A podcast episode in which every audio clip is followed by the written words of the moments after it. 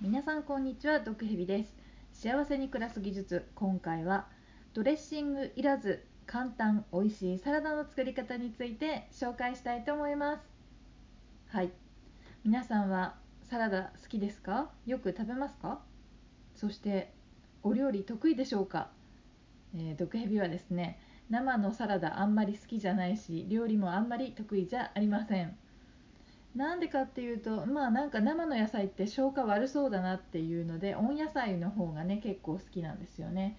あとね脂っこいものが結構苦手なのであのドレッシングって大概こう油入っていてねこう濃い感じがしちゃうんですよね。小さい頃は結構あれですね。食べるといえば青じそドレッシングですね。青じそドレッシングってノンオイルの代表的なものですけどまで結構小さい頃からあって食べ続けてたらもう何ていうか青じそ一生分食べたなっていう感じで本当に食べられるドレッシングがあまりなくなっちゃってであんまり食べなくなってたんですよね最近サラダ生のサラダっていうのを。はい。そんな毒蛇が、えー、非常に美味しいと思って食べているサラダのドレッシングがあるんですよね。それでよく最近は生野菜のサラダを丼1杯食べるようなことが多くなりました。そんなわけで、えー、生野菜食べたいけどドレッシングあまり得意じゃないとか生野菜体にいいから食べた方がいいと思うけどあんまり、うんね、上手に美味しく食べれないという人はですね是非真似してみていただきたい美味しい簡単、えー、サラダドレッシングの作り方を紹介したいと思います。はい。まあ、サラダドレッシングっていうかねもうこれはもうサラダの作り方って言った方がいいのかもしれないですね。はい。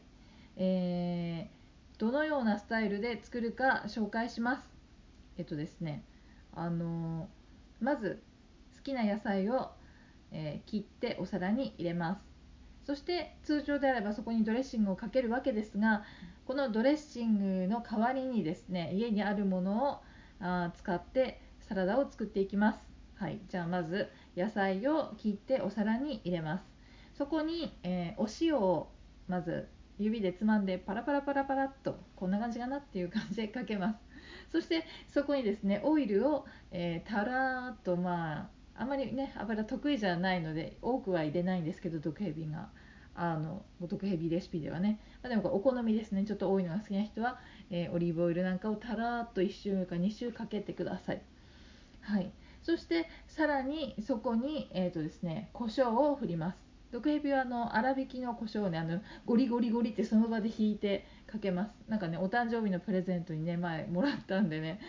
なかなか使う機会がなかったんですけどここで登場これだと思いましてねそれをゴリゴリかけます。普通の胡椒でもいいと思いますので塩胡椒、えー、油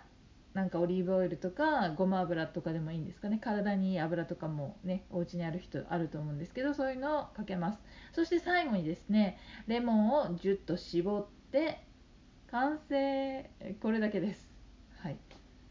いやなんか多分ねあのドレッシングの基本って塩と油と酢をなんか混ぜるみたいな感じなんじゃないですか。どあ毒蛇あんまり料理が得意じゃないんでわかんないですけどフレンチドレッシングってそんな感じじゃない？なんかこう容器に入れてシャカシャカ混ぜてそれをこうかけるみたいなさそういう感じだと思うんですけど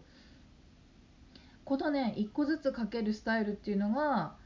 まあ、簡単でそしてすごい美味しいんですよ。なんでこれをやるようになったかっていうとたまたまなんか野菜大量に消費しなきゃいけなくてで生で食べた方がいいような野菜ってあるじゃないですか。ででももちろん家にはドレッシングもなくてでなんか買うのもねあんまり好きじゃないからどうしようかなと思ったらなんかねこうこういうスタイルでこうあらかじめ容器に入れてドレッシングを作るんじゃなくて野菜にどんどんダイレクトにかけていくみたいなサラダの作り方を昔どこかで見たことがあったんですよね。覚えてないけど。例によって。全然記憶がないので。なんかわかんないけどそういう作り方あったなと思ってもうめんどくさがりなんでね。そういう感じであの切った野菜にじゃんじゃん上からかけていってこんな感じかなって思って食べたらそれがすっごい美味しかったんですよね。あら不思議。いや本当にねこれはおすすめなんです。はい。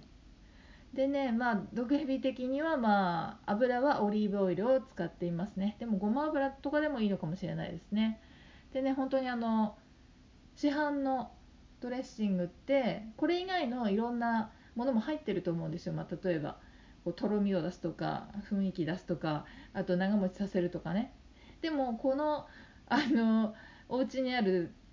素材だけで作ると、まあ、本当にシンプルなすっきりした味になるのでこの余計なものが入ってない感じが好きな人にはこれは本当にね美味しい食べ方だと思います。具とかだとレタスとかツナとかコーンとかトマトとかキュウリとかあとチーズとか生ハムとかそういう感じのものを割とあとアボカドとかそうですねそういうのを切ってあの持って昆布サラダみたいにしたりとかね。いろんな見た目はいろいろこう遊んでただ味はいつも一緒なんですけど でも本当にあのお野菜のバリエーションを変えていくとこの同じ味でも全然楽しく美味しく食べられていますね。はい。ね簡単でしょ？本当にこれ美味しいんですよ。でね実際にこれをやってみた結果あの非常にいい点があるのでまとめてお伝えしたいと思います。1つ目。とても美味しい。これ大事ですね。今今まで言ってますけど本当に美味しいんですよ。このやり方が。何ていうのかなフレッシュな感じがしますよ。本当に。はい。そして2番目の、えー、いいポイントは、まあ、ドレッシングがない時にでもすぐできる。大体塩と胡椒と油とまあねこれレモン汁があるとすごい美味しいんです。ちょっと酢でやったことないんですけどね、まあ、酢でもいいかな。でもレモン汁があるとあの非常に